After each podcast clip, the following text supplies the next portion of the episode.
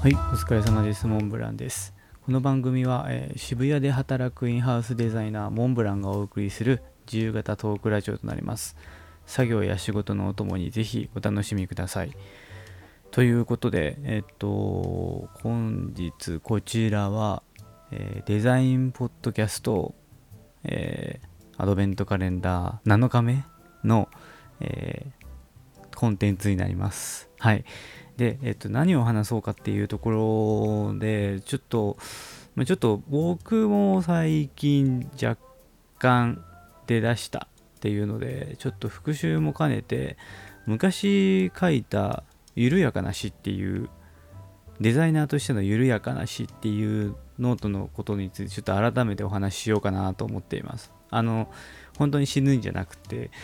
緩やかな死っていうのを何に置いてるかっていうとあのいわゆるアウトプットの決定的な低下っていうのを一応結論付けて話しています。一応あのこれ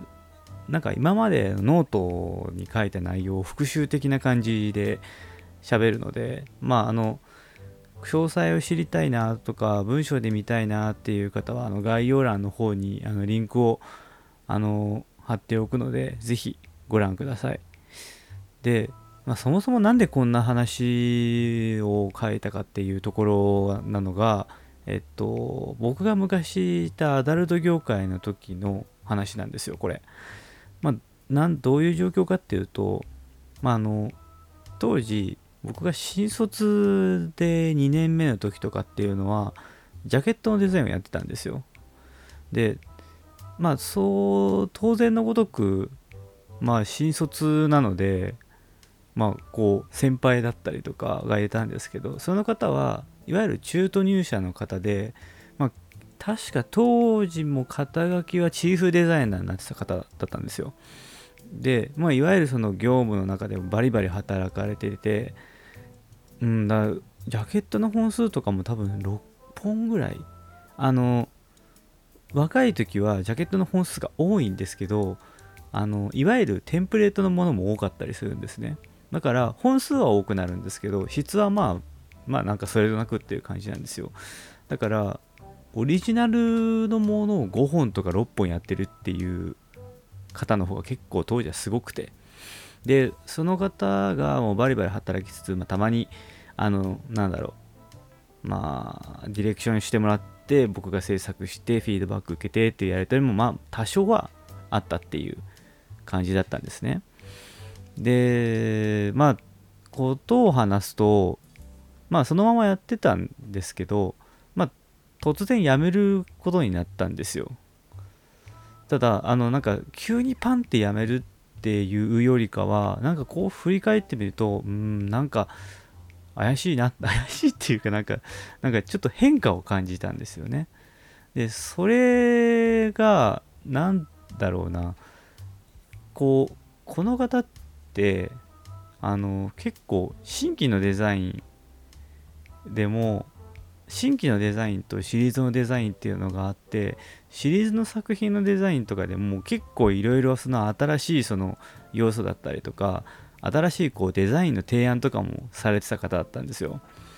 うん、でしかもえっと僕らのこのお仕事のこの会社の組織内だとあなんていうのかな指名制っていうのがあったんですね。そのプロデューサーがこの方にデザインしてほしいとか依頼の方に実際ま指名っていうのもあったんですよ。でその方はめちゃめちゃ指名の量が多かったんですよね。まあ、うん多かったというよりかはあのリピート率がすごい高かったっていう感じなのかなっていうのがすごい多かった方なんですよ。だからいわゆるもう社内ではもうその肩書きがリードデザイナーとかシニアデザイナーとかそういうところの方なのでまあ当時社内はかなりトップランカーレベルっていう感じだったんですよ。ただ今思うとですよあくまで。なそうなってくるとなんか少しずつジャケットの本数も減ってきて指名も減ってきてでシリーズもあのなんだろう。テンプレ化っては書いノートでは書いたんですけど何て言うかな同じレイアウトを多用するようになったんですよね。うん。でもなんだろうな仕事のスピードが別に速くなったわけでも遅くなったわけでもない。っていう感じの印象を持っていたんですよ。でこれ AV のジャケットでそのシリーズのテンプレ化とかあるのあんなとかそんなの気にしてるんだっていうのを、まあ、ハテブによく書かれてたんですけど、まあ、結構あって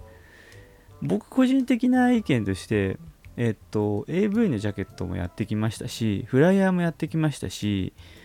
うんまあ今もある程度プロダクトのデザインだったりとか、まあ、いわゆる一般のこのやつもやってきましたけどデザインで一番手をめちゃめちゃ使ってるのは今も変わらず AV ジャケットが一番多かったです。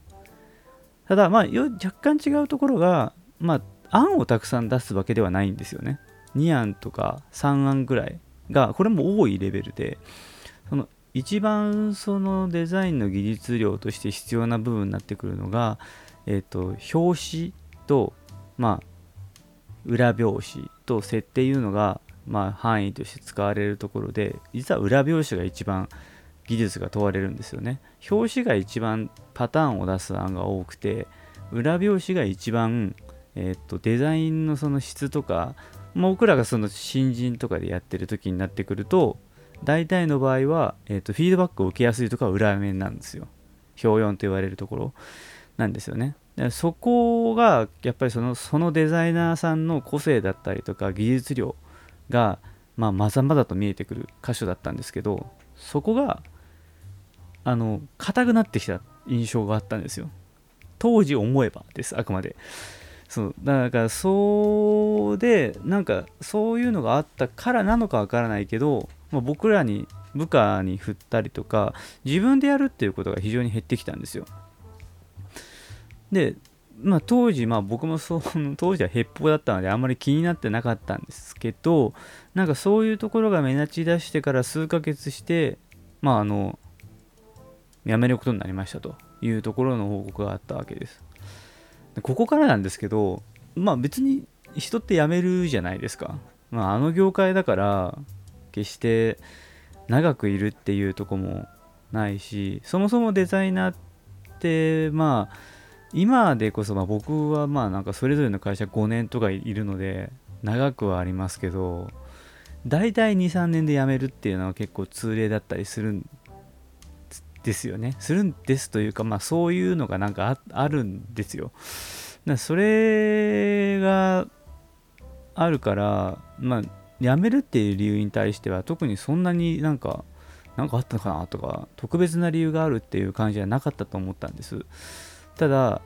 まあ、当時からまあその部内の一番偉い方、まあ、うちはデザイン部だったので部長が一番そのデザイナーにおけるとこだと、まあ、位が高かった位が高かったわけなんですけどその方がまあそのシニアデザイナーの方が辞められて、まあ、その話をちらっとすることになった時にぼやっとあ彼はセンスがなくなっちゃったからなっていう風に言ってたんですよね。その時の言葉が一番衝撃的でやったんですよ。あのセンスってなくなるんやみたいな。なんか個人的にはセンスって当時は生まれ持ったりとかなんかなんだろうな。天部の最後天才みたいな感じの風に思ってたんですよ。実際は違いますよ。まあなんか僕も結構年を経てきてこうセンスっていうのはなんかなんだろう。こう積み重ねるものでもあるしなんだろうな。なんか得意分野でもあるんですよね。ある意味ジャンルとしては。うん。センスがいいっていう言葉って自分で言うって稀なんですよ。多分相手がに言われたりとか自分のことを客観視した時に言われる言葉だって自分から自発的に私はセンスがいい人ですっていうのってかなり稀なんですよね。うん。あのこれは自意識過剰とかそういう意味のそうではなくセンスがあるっていうのは基本的には自分から発するものではなく評価されることなので、うん、だからなんなんだろう。まあちょっと話がずれちゃった。まあそ そういう感じのまあまあセンスの言葉はありつつもまあなんかこうセンスがなくなるっていうことがあるのかっていうのがちょっとびっくり的だった びっくり的 びっくりだったんですよね。うん、だからその上司もまた結構僕の中ではまあ尊敬する人の中の一人だ一人なんですよその人があのそう今でこそデザイナーってこう定量的な数値を見たりとかあとは数値？うん、だ戦略的なことをよくちゃんと考えるっていうのが身についてきた感もあるしだったんですけど当時この方はもう最初の時点からもうそういうところを見てらっしゃっててまあなんかそれこそあの会社内でも言われていたしプロデューサーさんからもそのその人のセンスそれこそセンスっていうのを買っていただ買ってる人は多かったんですよ。だしまあまあまあ売れるデザインをよく作る方で。AV ジャケットって結構なんだかんだ言って映像のコンテンツよりお客さんが一番最初に見るのはまサムネだったりジャケットの画像とか、D、当時は DVD ジャケットのそのジャケットになるのでそこら辺のところを結局結果売れたじゃなくってこれは売れる売れないっていうのを取捨選択してでそれの確率が非常に高いっていう方だったからそういう戦略的な方だったんですよね。で、それに対して、そのシニアデザイナーの方っていうのが、まあなんか外から見てても結構、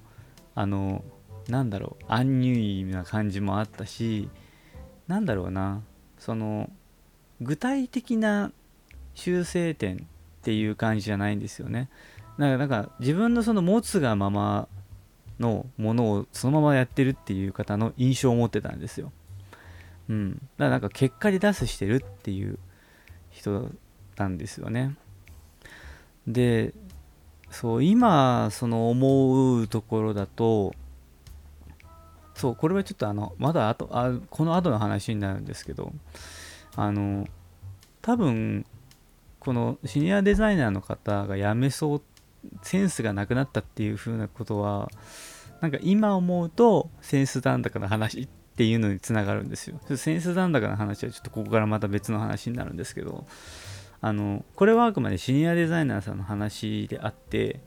これだし、えっと、僕がその、このシニアデザイナーさんと上司のやり取りを見た時の僕の中の感覚でしかないんですよ。イメージでしかない。だから、これが本当にそうだったのかっていうのは僕もわからないです。ただ、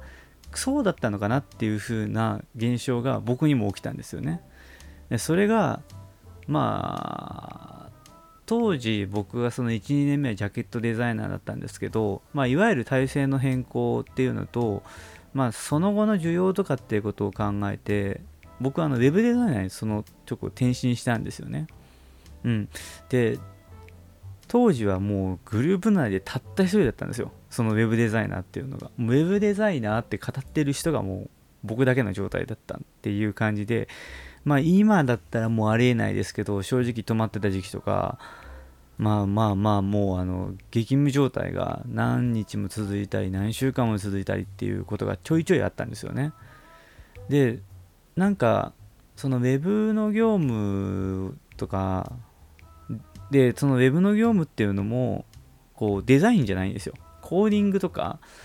まあ、ナーシスは、まあ、当時はもう、もう、みみっちいもんですけど、まあ、ディレクション、進行管理とか、そういうことも全部含めてやってたんですよ。デザインに限らず。そういうのも含めて忙殺されてたっていうところで、たまたま別軸で、あの、その会社の中で、久々に、こう、ロゴのデザインを着手しようと思って、あの、とは言いつつも、まあ、依頼は受けたものの結局のところ主業務は Web なので Web の仕事が終わってからっていう風になるからもう深夜なわけですよ。で深夜にもうなんかこう愕然としたんですよね。その自分の作るロゴの案がもう同じようなものしかできないんですよ。でこのシンボルなしのこうなんだろうな、もうここにあのノートにはシンボルなしのロゴタイプの案は無難な割に仕立てが悪い服みたいになんか不格好なものになってったって書いてあるんですけど、まあ、なんだろう。結局その自分の中でウェブもやってたし当時だから本当にジャケットのデザインもかけらもやってなかったしそういうのに忙殺されていたっていう感じだったから多分そのさっき前日というか話したそのセンスの残高がどんどんどんどんどんどん下がっていってその緩やかに死んでいくデザイナーとして。っていうのがその僕の想像していたものが自分にも向かってこう刃を向いてきたっていう感じだったんですよね。でなんかまだ良かったのがそれがその上司さんのセンスがなくなったんだなっていう言葉がきっかけでこれセンスが今ない状態だっていうふうに思ったんですよ。なんかその当時は多分感覚的で今は言語化できてるんですけど多分その上司さんの話によって僕の中でセンスっていうのが多分あの生まれ持った才能じゃなくなったんですよね。あの積むものなんか経験値とか知識とかそういうもので積むものっていう風に多分感覚的に感じていてあこれはセンスがなくなってるっていう風になんか本能的に気づいたっぽくってノートにもこれあの文章にも書いてるんですけどあのめ普通に休んで普段休んでなかったから休んで脳を休めてあの全然読んでなかったんです。当時あの雑誌僕がそのグラフィックやってた頃だからあの雑誌のプラスデザイニングとか MDN マガジンとかそういうのを読んでなかったんですよね全くもう普段から正直デザイン系とかグラフィックのやつを読むというよりかは自分でやりたいなって思うタイプの人なんですけどだそういうの読み漁ってもう無理当時は無理やりインプットですよねうんこれが結局効果はあったのかは分かんなかったけどまあそのいろんなフィードバックとかそういうのとかも含めて、まあ、この時は事なきを得ました。うん。でも、まあそうですね。これ、正直言うと、これは、えっ、ー、と、美術、美術じゃないよ。あの、なんだ、えー、新卒1、2年目、AV の会社にいた時の話なんですけど、このまあ、社会人になって10年間のうちでも、まあ、何回かあったんですよね。やっぱりでもそういう時って結構共通点はあって、まあ、いわゆる忙しいっていう時。でこの忙しいっていうのも種類があって物理的に忙しい時と脳みそ的に忙しい時だったんですよね。物理的に忙しいっていう状態がその AV の会社にいた時もうなんかやることが多すぎるっていう。脳みそは使わなくてもいいけどやることが多すぎるからもう手動かすことしかできないっていう状態ともう一つのその思考的なところだとやる役割が増えた時なんですよね。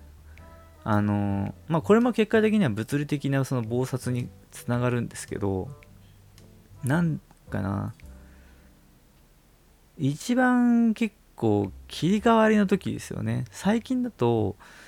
あの昔はちょっとだましだましでしたけど本格的にこう誰かに自分が実作業をするのではなくて依頼をするお願いをするっていうポジションだったりとか外注さんにお願いしますとかディレクションのその役割が増えたりとかするした時が結構顕著だったんですよね。あとはそのディレクションもやるにしても制作をやるにしてもその新しいことをこうだましだましよくないんですけどね。だましだましやっちゃったりとかそういうのでどんどんどんどんそのアウトプットをする量が増えてっちゃってインプットが死んでっちゃうっていうそう。だからそこが一番怖かったんですよね。でインプットをやめるなっていうここのその見出しの中でインプットをやめるな死ぬぞっていう風に 書いてまあこれがやっぱりそのいろんな人に刺さったみたいでうん。結構大事かなと思いましたね。でもこれじゃあ結論が何でアウトプットかっていう話なんですけどなんか結局インプットをしすぎとアウトプットもしすぎっていうのが偏っちゃダメなんだなと思ったんですよ。そのどちらかというとその物理的なところとその思考的なところのその枯渇みたいなところだと物理的な方ってアウトプットをどんどんしてっちゃう傾向があると思っていてこれをしてっちゃうとインプットそのもともと持ってる引き出しの量に全部こうこう取り出してっちゃってから空っぽになっちゃうんですよね。ポカーンってしちゃうみたいな 感じのがある。ですけどもう片方のやつは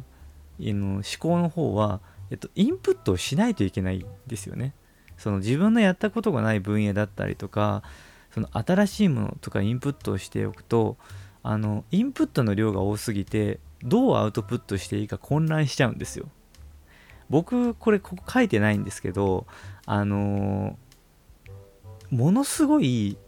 見識や知識があるのに作業の時になるとからきしできないっていう人が僕も何人か出会ったことがあるんですよ。うわめちゃめちゃ俺よりいろんなこと知ってるなすげえなと思ってその実際にデザインをやるとすごいそのなんだろうあのそれが伴ってないっていうのを結構感じる人がと会ったことがあるんですけど多分それって不必要にインプットをしすぎてる。もしくは、えっと、インプットをした内容に対してそのアウトプットの仕方のアウトプットの量が弱いからだと思うんですよね。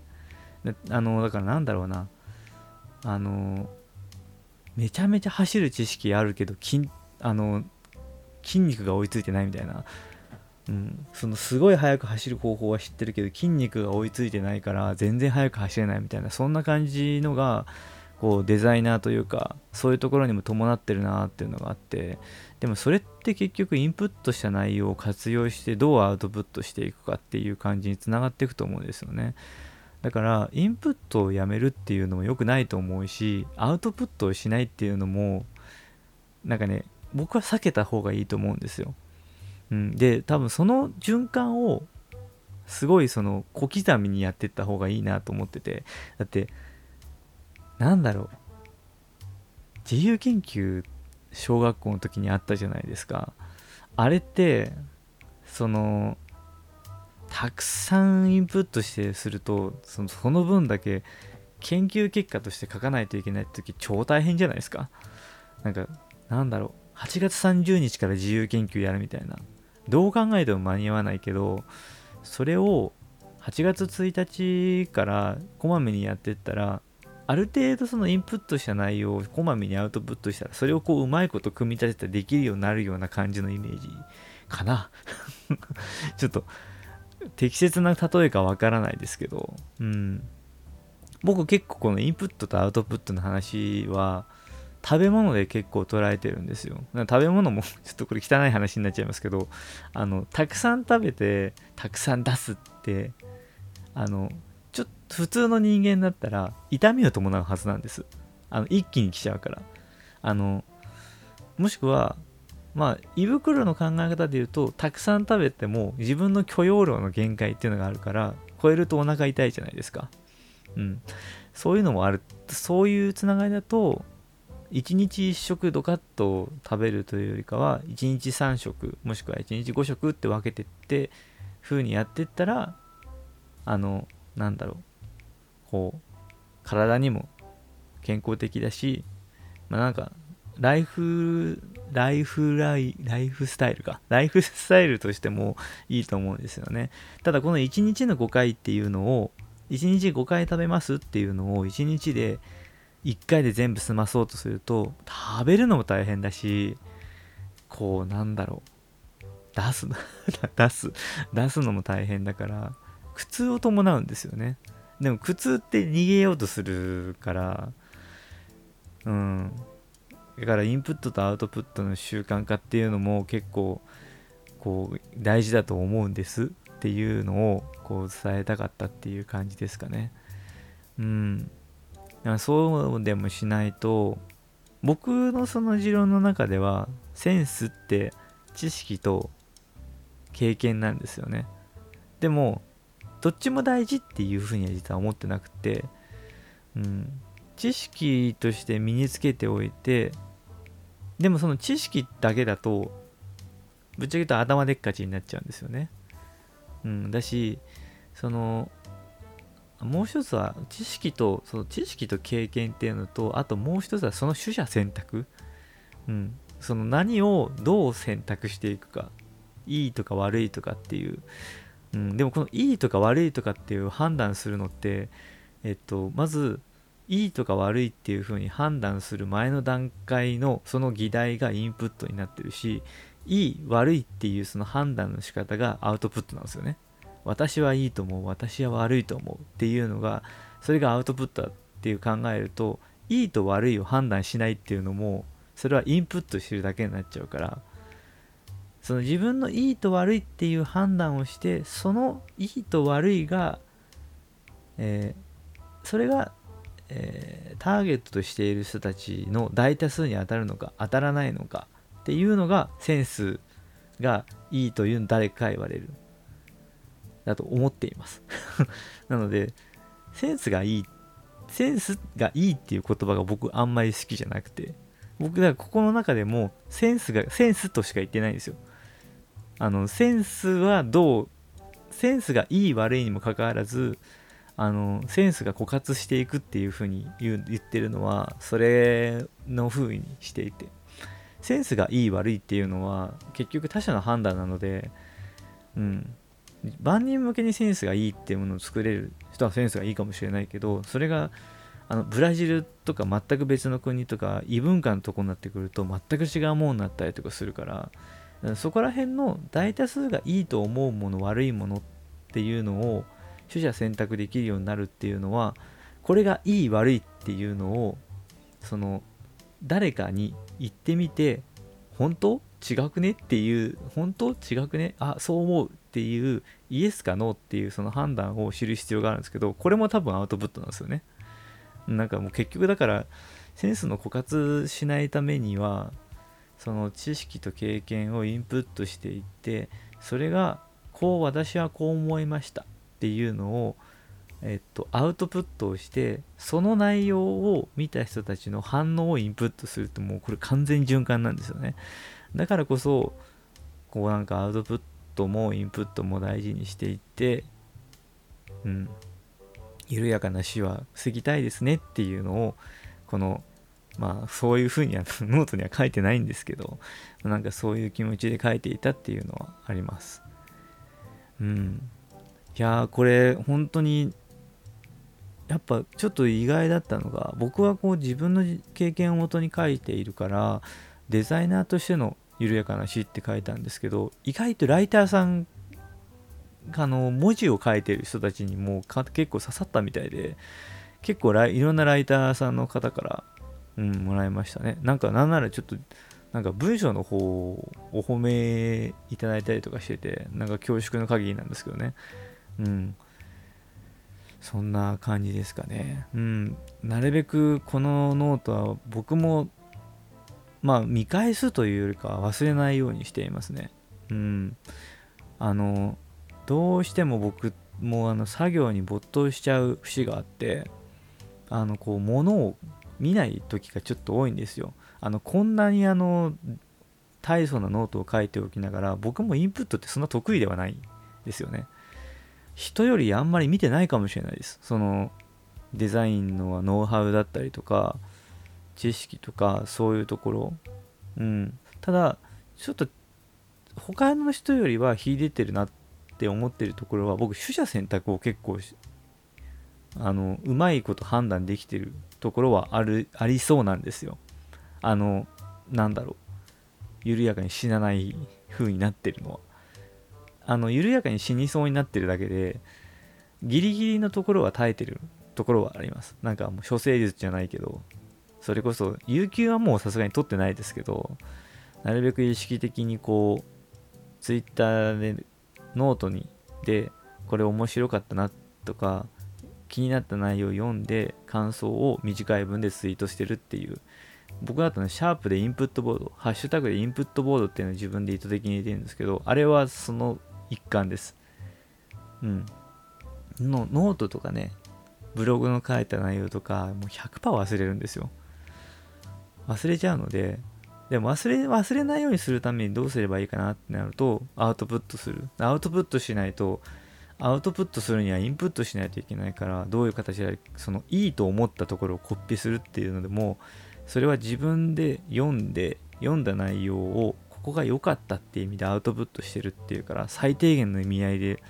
やってるんですよでそれをこう繰り返しでやるようにっていうのをあの忘れた時にやってます。忘れた時じゃない。あの忘れた頃にやってます。うん。あの何もやんないとどんどんどんどんなんかすり減ってってしまうのでなんかそこら辺は今もねなんかうん昔はこの20代の頃とかはこれに対して漠然となんか恐怖しかなかったんですけど今となってはむしろこう向き合いながらやっていかないとなんか変な方向に行っちゃいそうだなっていうのもあったりとかするので、うん、なるべく気をつけていますっていう感じで今日はあの デザイナーどんどかちょっと若干借りちゃってますけどデザイナーとしての緩やかな死っていうところの振り返りをしつつっていう感じでした。うんそうですね。まあとりあえず死にたくないですね。うん。うん。まあなんかこんな感じでそうこれ実は今回あえて振り返ったんですけど結構あのだるいじゃないですか文章を読むのって。だからこういう感じでなんか今までこういろいろ書いたノートとかで改めて振り返ってこの振り返るのもあのあ俺当時こんな風に考えてたんだ。今ってこう思ってるよなっていうなんか振り返りもなんか新たなインプットにつながったりとかしますし文章をねこう読むのだるいから音声でながらで聞きたいっていう風に思ってる方もいらっしゃると思うのでなんかこういうのをまたあの今まで書いたノートをこう音声で振り返るっていうのをまたちょっと継続してやっていけたらなと思っております。なんかこの、ね、今回書いたノートに関してこうご意見ご感想あのクレームは受け付けないです。あのハテブに書いてください。それは。ハテブすげえんすよ。ちょっとねあのハテブの世界観を知らないで見ると結構すり減りますね。ハテブのコメントは。あれはもうあのちょっと会社の人があの処世術を教えてくれたので今は大丈夫ですけど。あのこう感想とかはコメントとかあのツイッターでもいいですしあの多分これまたツイッターの方にペッてアップはするのでなんかそこのリプ欄とかに書いたりとかなんかいろいろ反応いただけたら嬉しいです。もちろんノートの URL とかも入れておきます。結構この内容に似た似たコンテンツとかいろいろ、まあ、スクーさんでお話ししていたさせてもらったこともあったし、まあ、うん、なんだっけ、あの、別のその枠で、さっきのその話の流れにもあった、そのインプットとアウトプットの話っていうのは、緩やかな死のノート以外にもあの書いたりとかしてるのでなんかそこら辺とかもいろいろ読んでいただけると嬉しいです。はいそんな感じで本日は以上となります。それではお疲れ様でした。